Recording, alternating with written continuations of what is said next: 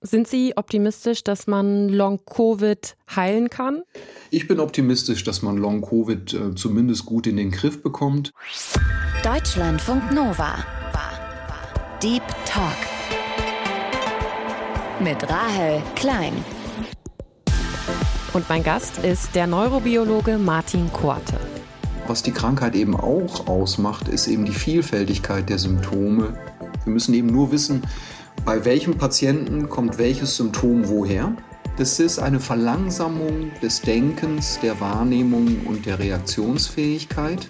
Zwei Drittel der Betroffenen sind Frauen und ähm, zwei Drittel aller Autoimmunerkrankungen treffen auch Frauen. Es gibt sogar Untersuchungen, die zeigen, dass während man eine Long-Covid-Erkrankung hat, eine Impfung sogar noch was nützen kann. Vor allen Dingen ist für die Patienten aber wichtig, ernst genommen zu werden. Deutschlandfunk Nova. Deep Talk. Herr Korte, wie der größte Jetlag und Kater, den ich je hatte, zusammengenommen. Jeden einzelnen Tag, Tag und Nacht. Diese Patientin aus einer speziellen Long-Covid-Klinik in Oxford, die zitieren Sie in Ihrem Buch. Würden Sie sagen, das trifft es ziemlich gut, diese Beschreibung? Es trifft zumindest für sehr viele der Long-Covid-Betroffenen, der Long-Covid-Patienten sehr gut, weil doch viele über diese Art von Gehirnnebel klagen, Konzentrationsprobleme, als wenn das ganze, als wenn der ganze Wahrnehmungsapparat in Watte gepackt ist. Äh, das ist schon eines der häufigsten Symptome, die man bei Long-Covid erleben kann. Insofern ist es symptomatisch, aber was die Krankheit eben auch ausmacht, ist eben die Vielfältigkeit der Symptome, die äh, von eben vom Herzrasen bis zu Gedächtnisproblemen, äh, Schwindel, äh, Schmerzen, Geruchsverlust, äh, eben ganz, ganz viele verschiedene Aspekte umfassen kann, so dass das Charakteristische eigentlich von Long-Covid darin besteht, dass es das eine Symptom nicht gibt, was die Krankheit charakterisiert, was es daneben im medizinischen Alltag so schwierig macht. Hm. Sie haben jetzt gerade diesen anderen Begriff, diesen Gehirnnebel angesprochen. Können Sie vielleicht noch mal genauer erklären, was man unter diesem Gehirnnebel genau versteht? Ist zunächst mal ein, ein Begriff, den die Long-Covid-Patienten in Selbsthilfegruppen selber geprägt haben und der dann aus diesen Selbsthilfegruppen bis in die biomedizinische Literatur hinein übernommen wurde, weil auch wir Wissenschaftler finden, dass es das sehr gut zusammenfasst. Das ist eine Verlangsamung des Denkens, der Wahrnehmung und der Reaktionsfähigkeit tatsächlich ähnlich wie in dem Zitat, wie man das unter starkem oder nach starkem Alkoholkonsum erlebt. Es geht einher häufig mit ähm, Gedächtnis- und Konzentrationsschwierigkeiten, so dass es einem schwerfällt, die Aufmerksamkeit länger auf einen Aspekt zu halten.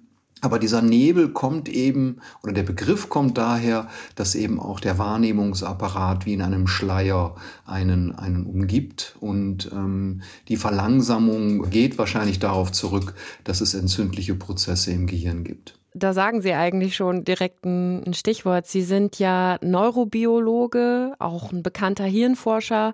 Warum schreibt ein Neurobiologe ein Buch über Long-Covid? Es hat eine lange Geschichte.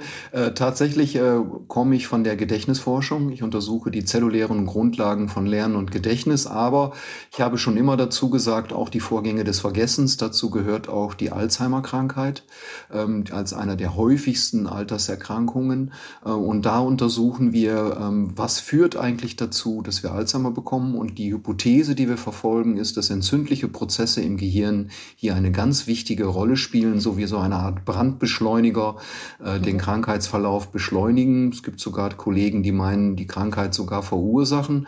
Und die spezielle Hypothese, die wir verfolgen oder die Frage, die wir stellen, ja, wie kommt es denn überhaupt zu diesen entzündlichen Prozessen im Gehirn, die so schädlich sind für das Gehirn?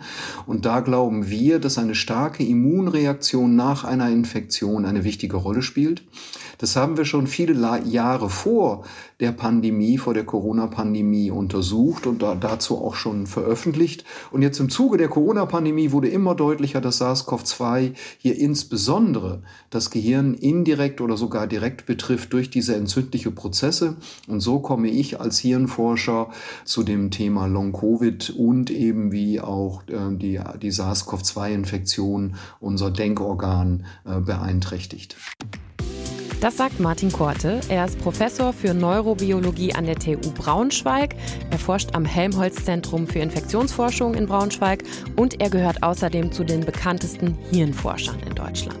Und gerade liegt sein Fokus eben auf der Forschung zu Long-Covid. Long-Covid ist der Oberbegriff für Langzeitfolgen nach einer Corona-Infektion. Wenn die Symptome länger als vier Wochen bestehen, dann spricht man von Long-Covid. Und darunter fällt auch das Post-Covid-Syndrom. Davon spricht man, wenn Long-Covid-Beschwerden nach drei Monaten immer noch bestehen und wenn sie mindestens zwei Monate lang anhalten oder wiederkommen. Im Laufe dieses Talks sprechen wir daher immer von Long-Covid als Sammelbegriff. Wenn Sie sagen, dass eben eine Hypothese ist, dass eine fehlgeleitete Reaktion des Immunsystems Long-Covid eben verursacht, begünstigt, können Sie das näher erklären? Was genau bedeutet das? Was es bedeutet, ist auf der einen Seite, dass der Virus unser Blutgefäßsystem betrifft. Das heißt, es entstehen sogenannte Trompen, äh, Blutzellen verklumpen. Ähm, auch das ist eine Reaktion auf das Immunsystem, was so stark reagiert. Aber der Virus selber kann auch im den Blutgefäßen einzelne Zellen infizieren und kann dann dazu führen, dass die kontrahieren. Also da gibt es auch kleine Muskeln, die die Gefäße zusammenziehen und kleiner machen. Und beides zusammen ist besonders für äh, das Gehirn schädlich, denn diese Zellen, die das machen, wenn die mit SARS-CoV-2 infiziert werden, die ziehen sich zusammen, machen die Blutgefäße kleiner. Und das Organ in unserem Körper, was die allermeisten kleinen Gefäße hat, kleinen Kapillare, ist das Gehirn. Das hängt damit zusammen, dass unser Gehirn einen so hohen Sauerstoffbedarf hat. Muss man sich klar machen, es wiegt nur zwei Prozent des Körpergewichtes bei dem mhm. Erwachsenen, aber es verbraucht 15 Prozent des Sauerstoffes. Vor allen Dingen ist das Gehirn ja sehr wählerisch. Es zieht seine Energie nur aus Sauerstoff und aus Glucose. Es speichert selber keine Energie, ist also in ganz besonderem Maße abhängig von ähm, der Blutversorgung und leidet eben besonders, wenn hier gerade die kleinen Gefäße sich ähm, verschließen oder weniger durchgängig sind. Das ist der eine Aspekt. Der zweite Aspekt ist, dass ähm, das Gehirn selber entzündliche Reaktionen zeigt, entweder weil es tatsächlich durch den Virus infiziert wurde, das kommt selten vor, seltener als man am Anfang gedacht hat.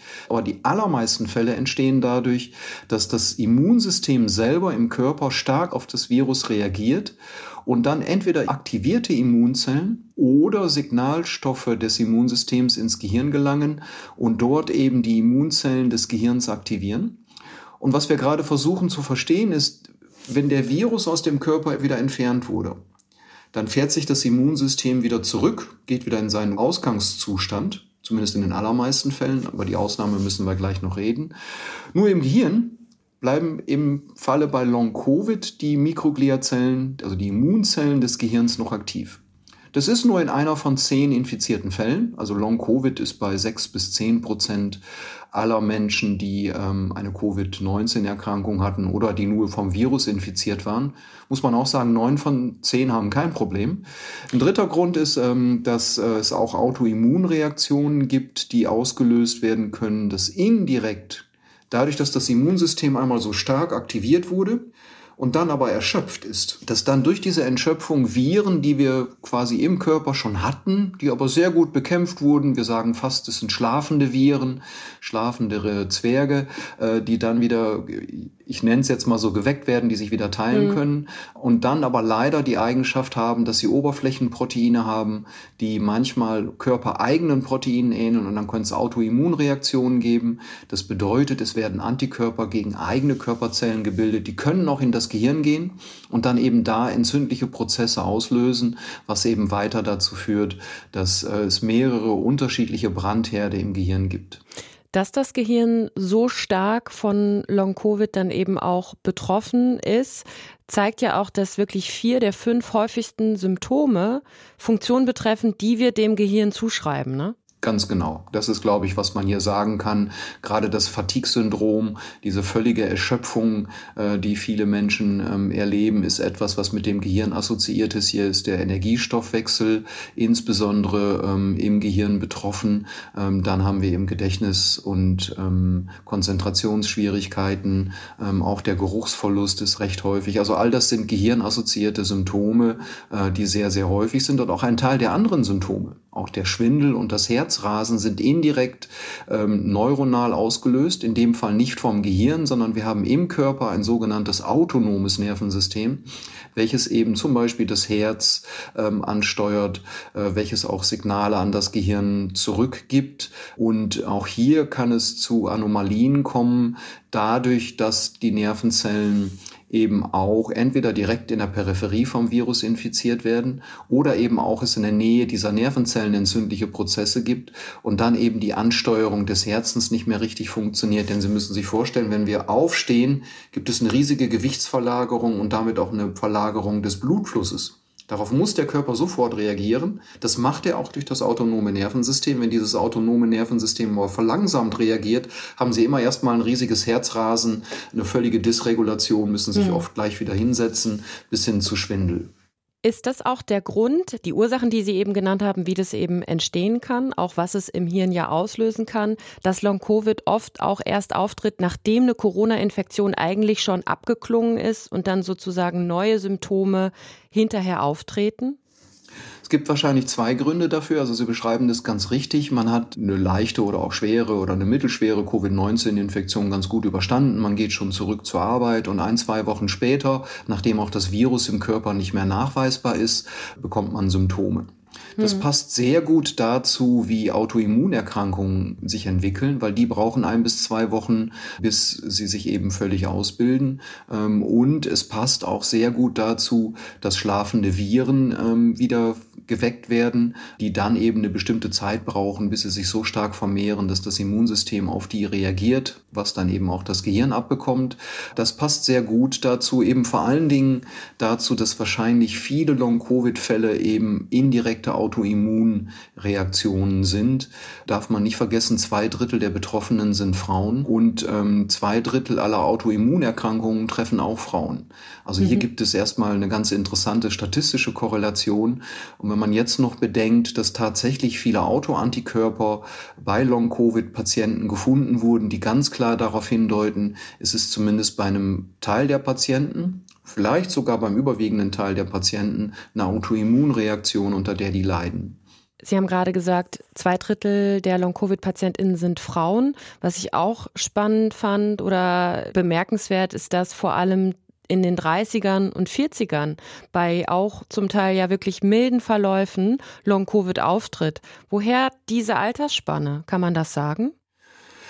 Genau genommen muss man sagen, dass hier überproportional häufig Frauen unter 60 auftauchen. Und da muss man sagen, dass unser Immunsystem im Laufe unseres Lebens altert und die Stärke des Immunsystems im Laufe der Alterungsprozesse abnimmt. Warum spielt mhm. das hier eine Rolle?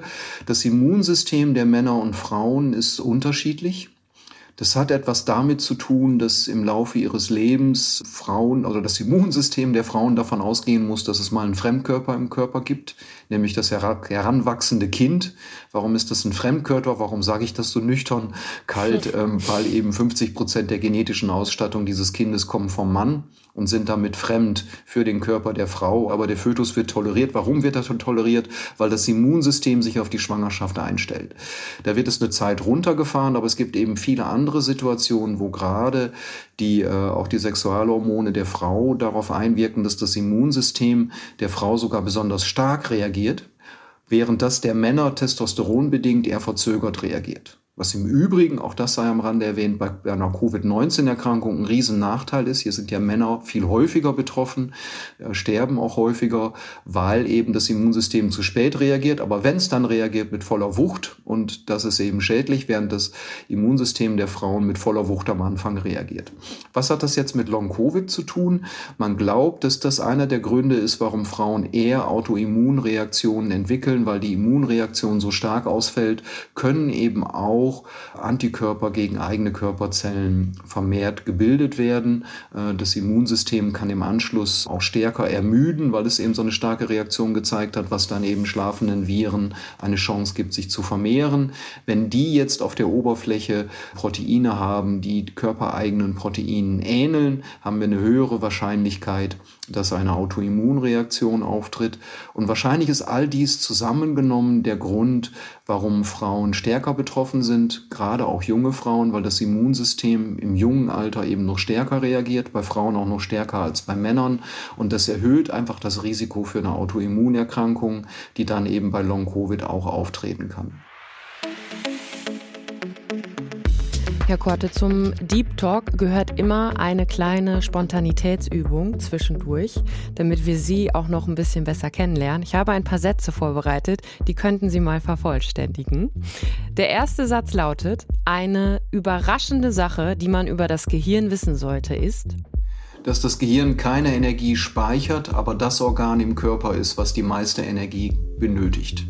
Ist eigentlich ziemlich ineffizient, oder? Energieklasse E. Äh, auf der anderen Seite ist Denken einfach eine energetisch anspruchsvolle Aufgabe.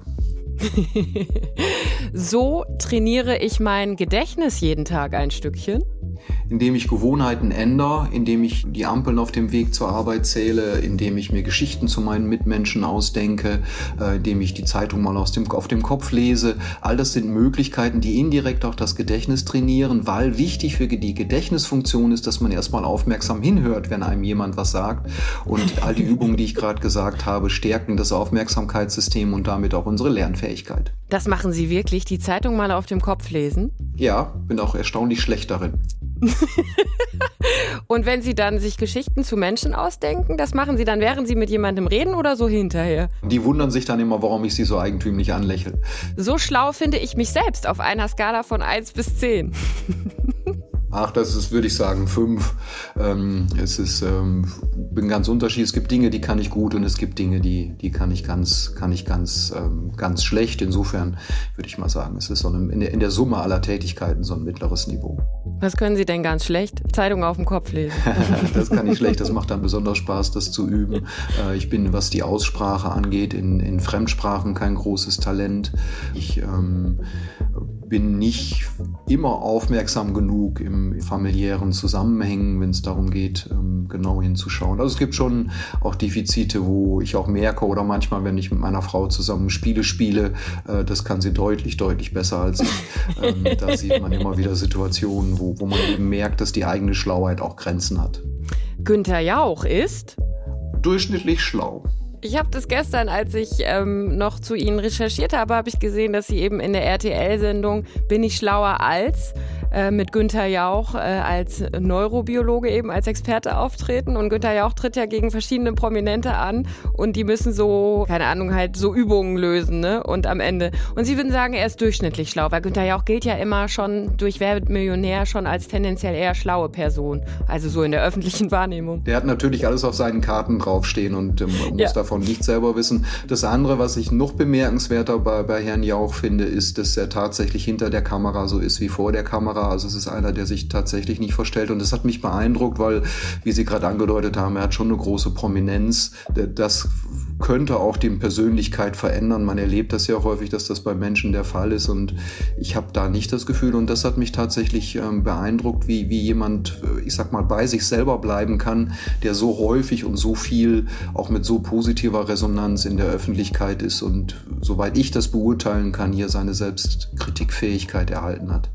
Und der letzte Satz noch. An der Forschung zu Long-Covid fasziniert mich ganz besonders die Auswirkungen, die das auf das Gehirn hat und wie ich glaube, wie wir auch über Long-Covid nicht nur was über das Gehirn, sondern auch über viele andere Erkrankungen des Gehirns lernen können, bis hin zur Alzheimer-Krankheit, bis zum chronischen Fatigue-Syndrom, fasziniert mich daran, dass ich glaube, das ist jetzt auch in der Forschung ein wichtiger Kristallisationskeim, um eben auch andere Forschungsgebiete mit zu befruchten, ähm, hier auch inwiefern Autoimmunerkrankheiten das Gehirn verändern und das fasziniert mich unglaublich.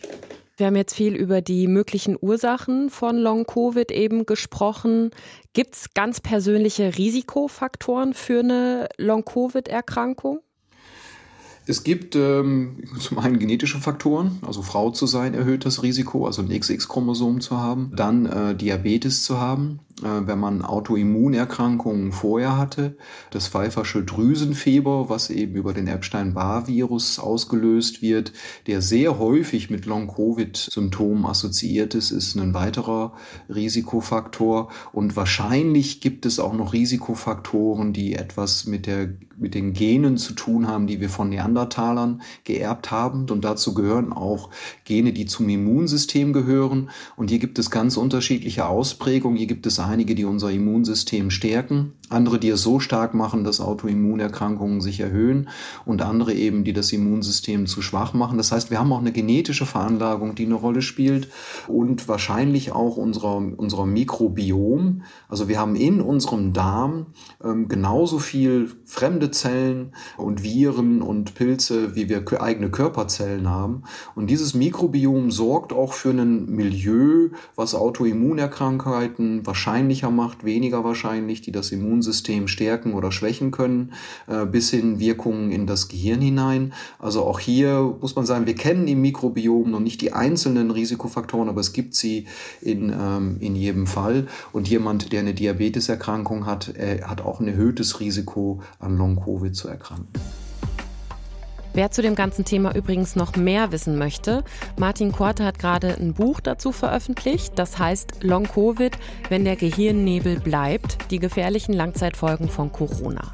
Und da fasst er eben den aktuellen Forschungsstand zu Long Covid zusammen und erklärt aber eben auch nochmal viele grundlegende Sachen, zum Beispiel auch nochmal genauer, wie Autoimmunerkrankungen entstehen können. Bei den genetischen Sachen oder eben auch den Vorerkrankungen, da kann ich ja dann nur sehr begrenzt Einfluss auf mein Risiko nehmen, Long-Covid zu bekommen.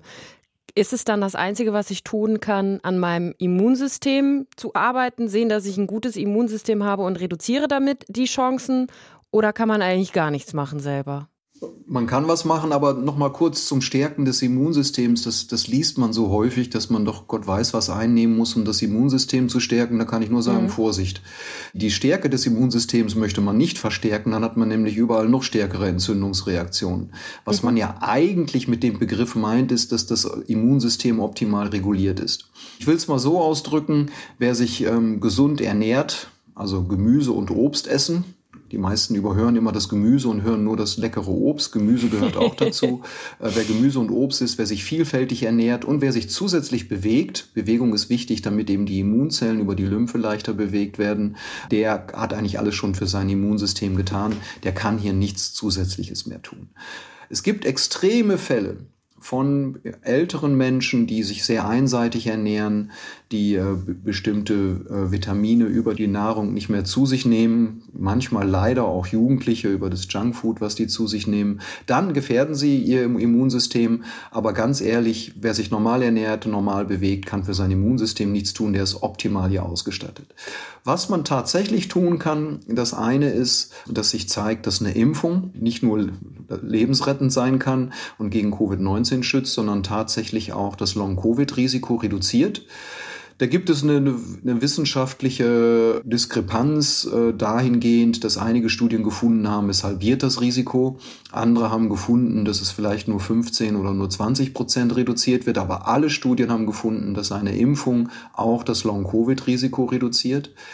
Es gibt sogar Untersuchungen, die zeigen, dass während man eine Long-Covid-Erkrankung hat, eine Impfung sogar noch was nützen kann. Das heißt, wenn Sie mhm. dann nochmal einmal das Immunsystem stimulieren, kann entweder sein, dass äh, noch Virusreste, die sich zum Beispiel im Darm befinden können, endgültig entfernt werden, was dann das Immunsystem auch beruhigt, was immer so auf Sparflamme dann noch dagegen gekämpft hat, oder eben andere Viren dadurch beseitigt, die sich haben sozusagen im Nachgang der SARS-CoV-2-Infektion wieder haben ausbreiten können. Aber das Allerwichtigste ist eben, dass man versucht, sich möglichst selten anzustecken. Das heißt, in Innenräumen, die schlecht durchlüftet sind, kann ich immer nur sagen, eine FFP2-Maske schränkt das Leben relativ wenig ein. Äh, und ich kann nur weiterempfehlen, ähm, zumindest noch diesen Winter möglichst häufig eine solche Maske dann eben auch äh, zu tragen. Die braucht man nicht tragen, wenn man im Park spazieren geht. Die braucht man nicht tragen, wenn die Lüftung super ist und die Abstände eingehalten werden können. Aber wir sind oft in Situationen, äh, wo wir eng zusammensitzen und da kann man schon was tun, sich überhaupt nicht zu infizieren. Die Autorin Margarete Stokowski, die saß jetzt vor kurzem mit Gesundheitsminister Karl Lauterbach in der Bundespressekonferenz. Da hat Lauterbach die Corona-Strategie für Herbst-Winter vorgestellt und auch nochmal vor den Gefahren von Long-Covid gewarnt. Und Margarete Stokowski war eben als Long-Covid-Betroffene mit eingeladen, hat von ihrem Long-Covid-Verlauf berichtet, dass sie seit 264 Tagen Symptome hat, eben Fatigue, dieser Gehirnnebel, auch Schwindel, Herzrasen, Kopfschmerzen und dass sie eigentlich gar nicht fähig ist, ihr normales Leben weiterzuführen. Die Tatsache, dass ja die auch medienwirksam dabei war, dass der Gesundheitsminister auf Long-Covid aufmerksam macht, würden Sie sagen, Long-Covid wird endlich ernst genug genommen? Ich habe schon das Gefühl, dass wir auf dem Weg dahin sind. Also der, der Herr Lauterbach hat das schon sehr früh in der Pandemie sehr ernst genommen. Er hat schon Ende 2020 darüber getwittert. Also da habe ich gar keinen Zweifel man wundert sich ein bisschen über das, was er sagt und wie wenig sich dann tatsächlich in politischen Aktionen, mhm. in Vorgaben gemünzt werden. Aber, aber inhaltlich, glaube ich, war er von Anfang an einer der ersten in Deutschland, die Long-Covid hier äh, erwähnt haben und auch immer wieder darauf hingewiesen haben, dass das insbesondere auch für jüngere Menschen eine Gefahr ist. Gesellschaftlich habe ich das Gefühl, dass das Thema wichtiger genommen wird. Medizinisch habe ich immer noch das Gefühl, dass äh, wir hier noch viel Nachholbedarf haben, denn gerade im Gesundheitssystem ist es so, dass im medizinischen System die Mediziner und die Medizinerinnen gerne Biomarker haben. Die würden gerne ein objektiveres objektivierbares Kriterium haben, woher welche Symptome kommen, weil so eine Mediziner hat einfach eine gesunde Skepsis, wenn Patienten von Symptomen berichten, äh, weil man dann nie so genau weiß, ist das eine Folge der Pandemie, haben die vielleicht auch sonstige Lebensprobleme und all das mündet dann auch mal in den Begriff Long Covid. Da muss man die Skepsis, glaube ich, auch in gewisser Hinsicht verstehen können. Aber in meinem Long Covid Buch hat mich eben besonders motiviert, eben auch für Mediziner zu schreiben und eben zu sagen, die meisten Patienten, die Sie sehen werden, die vor Ihnen sitzen, die von Long-Covid berichten, kann man, wenn der Virus tatsächlich noch nachgewiesen wurde, also eine Infektion und damit Antikörper darauf, kann man davon ausgehen, dass die Long-Covid haben und die brauchen eine spezielle Hilfe, die eben entweder versucht, experimentell Therapien anzusetzen oder brauchen Verhaltensmaßnahmen, wie sie langsam wieder ähm, ihren Körper an den Alltag gewöhnen können. Vor allen Dingen ist für die Patienten aber wichtig, ernst genommen zu werden. Es gab noch eine Studie, auch noch aus dem letzten Jahr, Daten aus dem letzten Jahr erhoben hat und dieses Jahr erschienen ist, dass 43 Prozent der Long-Covid-Patienten in Japan noch über Stigmatisierung äh, klagen, wo man sie nicht ernst nimmt ähm, und auch nicht nur Ärzte und die Gesellschaft, sondern wir müssen auch am Arbeitsplatz äh, hier die äh, Menschen ernst nehmen. Das heißt, hier ist man als Arbeitgeber, als Vorgesetzter eben gefragt, Lösungen zu finden, wie man Long-Covid-Patienten oder wenn Leute sich langsam wieder rehabilitieren, wie man die wieder ins Arbeitsleben einfügen kann. Eben auch ernst nehmend, wie stark das Leben eingeschränkt sein kann, wenn man Konzentrations- und Gedächtnisschwierigkeiten hat, wenn die Wahrnehmung verlangsamt ist, wenn das Denken verlangsamt ist. Das ist alles, was sich ja mir nicht ins Gesicht geschrieben ist, sondern das ist etwas, was in unseren Gehirnen stattfindet. Und ich werbe stark dafür, hier die Arbeitnehmer und Arbeitnehmerinnen sehr ernst zu nehmen, um sie natürlich wieder in den Arbeitsprozess integrieren zu können. Aber das kann ein langwieriger Prozess sein. Wenn Stand jetzt rund 10 Prozent der Covid-19-Infizierten an Long-Covid erkranken, kann man sagen, ist Long-Covid die neue Volkskrankheit? Im Moment ist das, glaube ich, der Fall, ja, weil wir hier Hunderttausende von Betroffenen haben. Das rechtfertigt den Begriff. Ich habe aber auf Dauer die Hoffnung, dass je mehr wir uns an das Virus gewöhnen, je schneller das Virus bekämpft wird, umso schwächer wird die Immunreaktion auch sein, weil einfach weniger, also wenn man schnell reagiert, reicht einfach weniger. Ähm, und die geringere Aktivierung des Immunsystems, glaube ich, wird auch auf Dauer die äh, Long-Covid-Zahlen nach unten treiben. Und ich hoffe darüber hinaus, dass die Menschen, die betroffen sind, zum Beispiel, wenn das eine Autoimmunreaktion ist, dass wir hier Therapien haben, die, auch, die es auch jetzt schon gibt. Wir müssen eben nur wissen, bei welchem Patienten kommt welches Symptom woher. Wenn wir das geschafft haben, über Biomarker diagnostisch präzise zu bestimmen, dann kann man gucken, kann ich zum Beispiel bei einer Autoimmunerkrankung durch SARS-CoV-2, kann ich Medikamente geben, die das Immunsystem so ein bisschen runterfahren. Wie man das auch sonst bei Autoimmunerkrankungen äh, macht. Kann ich mit ganz milden Antihistaminika arbeiten oder mit anderen äh, Medikamenten, die man bei Autoimmunerkrankungen einsetzt, sodass meine zusätzliche Hoffnung ist, dass wir jetzt ähm, im Laufe zumindest des nächsten Jahres so viele Erkenntnisse sammeln können, dass wir bestehende Therapien an einsetzen können bei Long-Covid-Patienten. Ich betone das deswegen so, weil wenn wir neue Therapien brauchen, Was ich mir auch vorstellen kann, zum Beispiel bei dem chronischen Fatigue-Syndrom, CSF, da haben wir bisher noch keine Therapie, obwohl die Patienten seit Jahrzehnten bekannt sind. Möglicherweise brauchen wir da eine neue Therapie, die den Energiestoffwechsel der Nervenzellen wieder, wieder normalisiert. Das würde dann länger dauern weil dann eben neue Medikamente müssen alle klinischen Stufen durchlaufen. Vor allen Dingen muss sichergestellt werden, dass die Nebenwirkungen nicht zu stark sind. Wenn wir aber Medikamente einsetzen, die schon auf dem Markt sind, für die man äh, eine neue Anwendung findet, ist es viel, viel einfacher, hier die Zulassung zu erhalten, weil sie eben nicht mehr die Nebenwirkungen untersuchen müssen, äh, weil die bekannt sind. Und das ist eben meine Hoffnung fürs nächste, übernächste Jahr, dass wir hier schnell vorankommen. Sind Sie optimistisch, dass man Long-Covid heilen kann?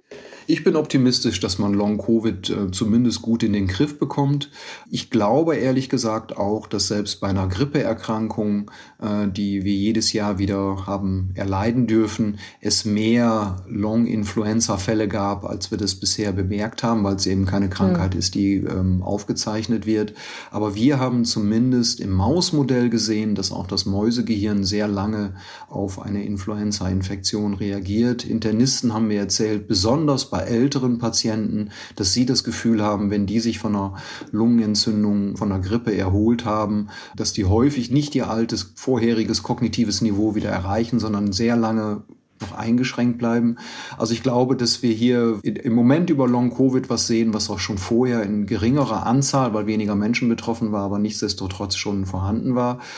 Und wir müssen vor allen Dingen aufpassen, dass wir jetzt schnell reagieren, denn es sind eben auch Risikofaktoren, die das Risiko erhöhen, an Alzheimer zu erkranken. Es gibt auch eine britische Studie, die zeigt, dass Gehirne schneller altern unter Long, Long Covid, dass also ein 50-Jähriger, wenn er ein Jahr lang Long Covid hat, hatte, die Leistungsfähigkeit eines 70-Jährigen haben kann. Das heißt, das Gehirn ist um 20 Jahre gealtert.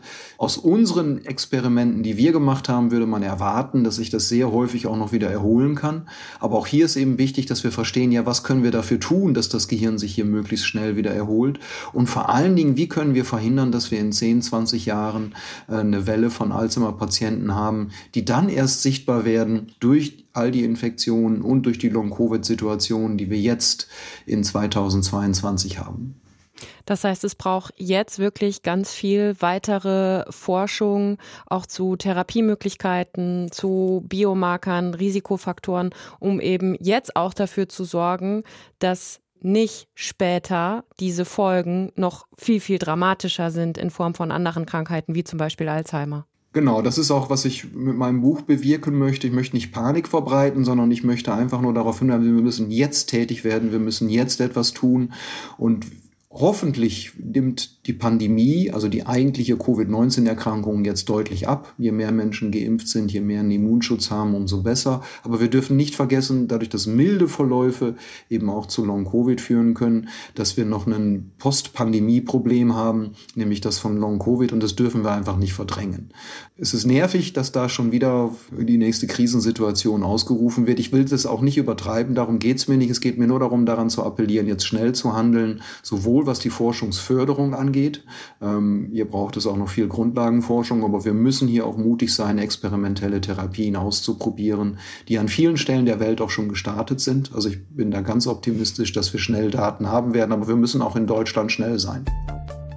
Das finde ich eben auch nochmal wichtig zu betonen, also bei allen Warnungen, dass gerade in vielen Teilen der Welt Studien laufen und viel Grundlagenforschung betrieben wird. Und da sagt eben auch Martin Korte, wahrscheinlich werden Long-Covid-Patientinnen und Patienten schon im kommenden Jahr eine deutlich gezieltere Therapie bekommen können, als es jetzt gerade eben noch der Fall ist.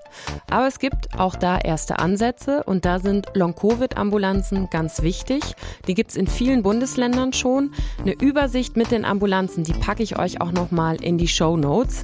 Infos gibt es beispielsweise auch auf longcovid-info.de. Den Link dazu und auch weitere nützliche Links mit Anlaufstellen findet ihr ebenfalls in den Show Notes zur Folge. Was wäre zum Schluss eine Sache, die Sie Menschen, die jetzt auch Covid-19 hatten, gerade infizieren sich ja auch wieder sehr, sehr viele.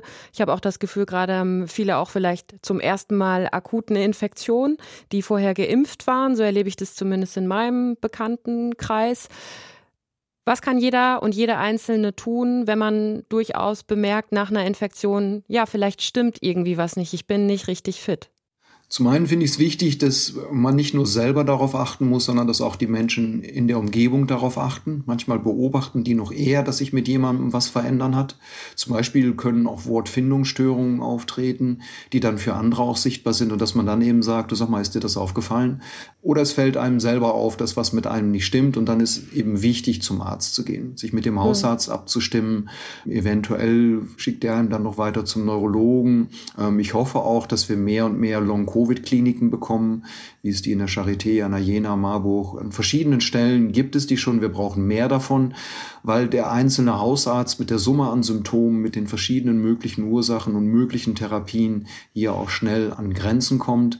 Da wäre es eben gut, Zentren zu haben, weil dadurch, dass man nicht weiß, welches Organsystem betroffen ist, braucht man eben so sicher Art Long-Covid-Kliniken, wo sie dann eben zum Nephrologen, zum Neurologen, äh, zu jemandem, zum Internisten, jemand, der ihr Herz sich anschaut, denn wir wissen, dass auch das Herzinfarktrisiko und das Schlaganfallrisiko nach einer Covid-19, auch nach einer milden Covid-19-Infektion, äh, auch als Folge von Long-Covid erhöht sein kann.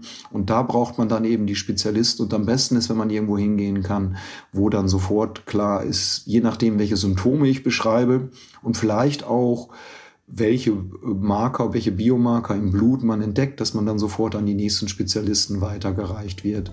Das wäre, was ich mir erhoffe. Sagt Martin Korte im Deep Talk auf Deutschlandfunk Nova. Herr Korte, ganz herzlichen Dank für Ihre Zeit. Ganz herzlichen Dank auch meinerseits. Das war der Deep Talk für diese Woche und mehr zum Thema Long Covid und wie Long Covid auch Beziehungen belasten kann, findet ihr auch in unserem Ab 21 Podcast. Den Link zur Folge habe ich euch auch noch mal in die Show Notes gepackt.